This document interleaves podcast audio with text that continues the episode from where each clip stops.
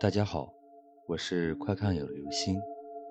今天的故事叫做《帮我缝个头》。哒哒，沉重的脚步声响起在冰冷幽深的楼道上。陈奇精神颓废，满脸胡渣，上身穿着一件脏脏的白色 T 恤。下身随意穿着一条短裤，脚上穿着一双破旧的拖鞋，手里提着从夜市买回来的夜宵，一步步走在楼道上。当陈七走到自家门口，正准备掏出钥匙开门之时，总觉得背后有一双眼睛在注视着自己。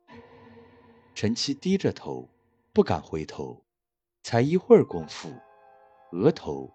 脖颈就已冒出汗水，低声说道：“下次再也不要这么晚出去了。”陈七一紧张，钥匙居然钻不进孔里。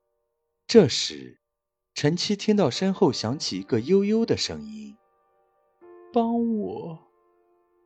陈七猛地一回头，瞪大眼睛，张大嘴巴，倒吸一口凉气。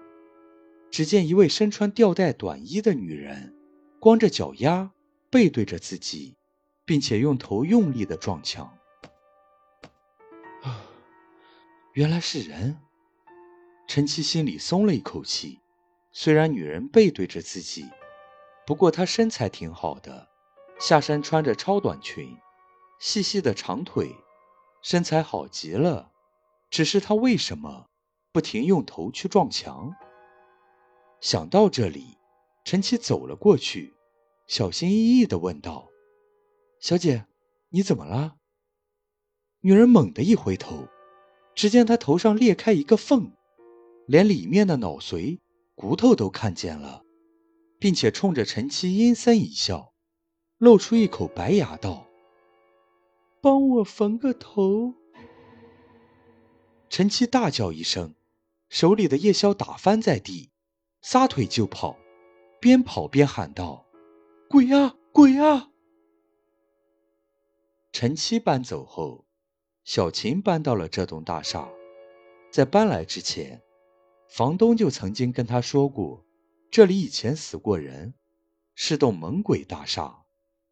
不过就小琴来说，她是做理发的，店就在楼下，所以上班也比较方便。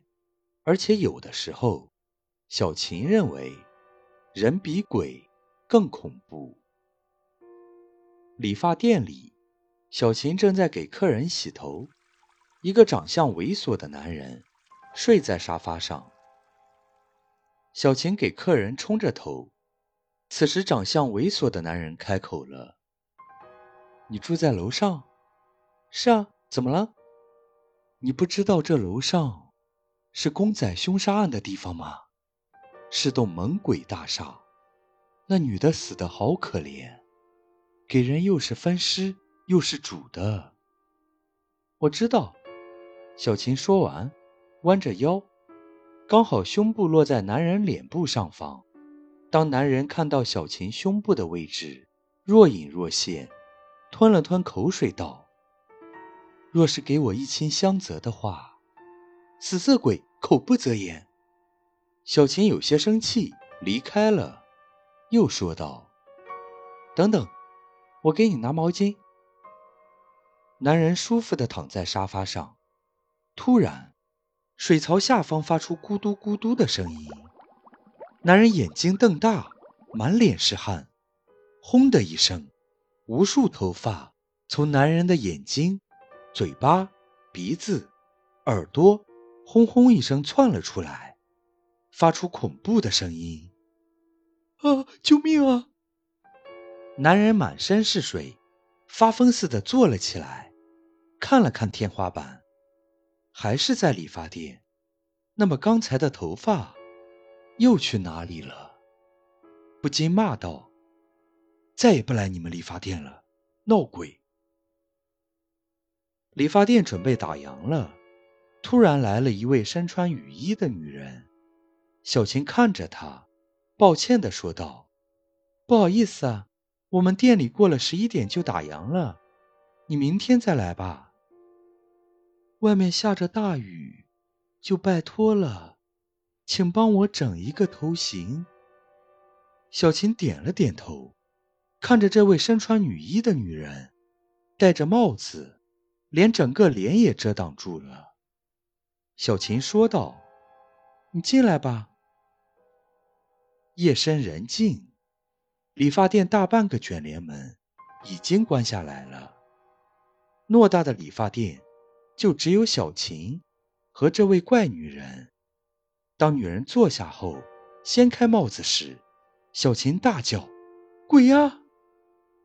只见女人头颅破开，脸颊全是猩红的血肉，有的甚至冒着滚烫的烟，甚至怪女人没有脸皮。整个眼睛暴突出来，小琴看到这里，吓得直打哆嗦，一个后退，摔在地上，嘴里喃喃道：“不要，不要！”怪女人慢慢朝着小琴走过来，嘴里说道：“帮帮我，帮我缝个头。”怪女人越走越近，咔咔一下，走到小琴身边。一张裂开的额头贴近了小琴的额头，小琴脸色一青，大叫起来。那些痛苦的往事一一浮现。原来小琴的父母离婚后，母亲再嫁，遇上一位好色的继父。一次母亲不在，小琴被继父给欺负了，并且经常被实施家暴。后来在痛苦之下。小琴逃离了那个家，可是这种恐怖的回忆却伴随着小琴的一生。同时，怪女人的额头贴近小琴时，小琴也感应到对方了。原来，这位怪女人叫月儿，生前倒是一个单纯的女孩，结果不幸交了坏的男朋友，让他去接客，甚至在他例假的时候还逼迫他。一次，月儿再也不愿意做这种出卖身体的事，结果男朋友把她绑了起来，把头给割掉，并且放到锅里煮，煮后再把头放入公仔里，结果还是被警察发现了。不过人头里早已生了无数蛆虫。小琴怔了怔，看着眼前的怪女人，似乎觉得她不是那么可怕了。说道：“原来你比我还惨。”小琴什么话也没有说，找出针线，默默帮月儿把头缝好。当人头缝好之后，月儿激动地说道：“谢谢。”当小琴抬起头来时，月儿已经消失不见了。半个月后，小琴再次回到那个肮脏的家。母亲还是跟着那个男人，就是这个男人毁了小琴的清白。闺女，你回来了。小琴看着好色的继父，只见继父眼里充满着淫荡，也不多说，点了点头，嗯。继父一把把小琴拉了过来，摸着她说道：“知道我才能给你快乐，所以回来了。”嗯，只有你才能令我快乐。卫生间里传来一阵冲水声。半晌后，小琴从卫生间走出来。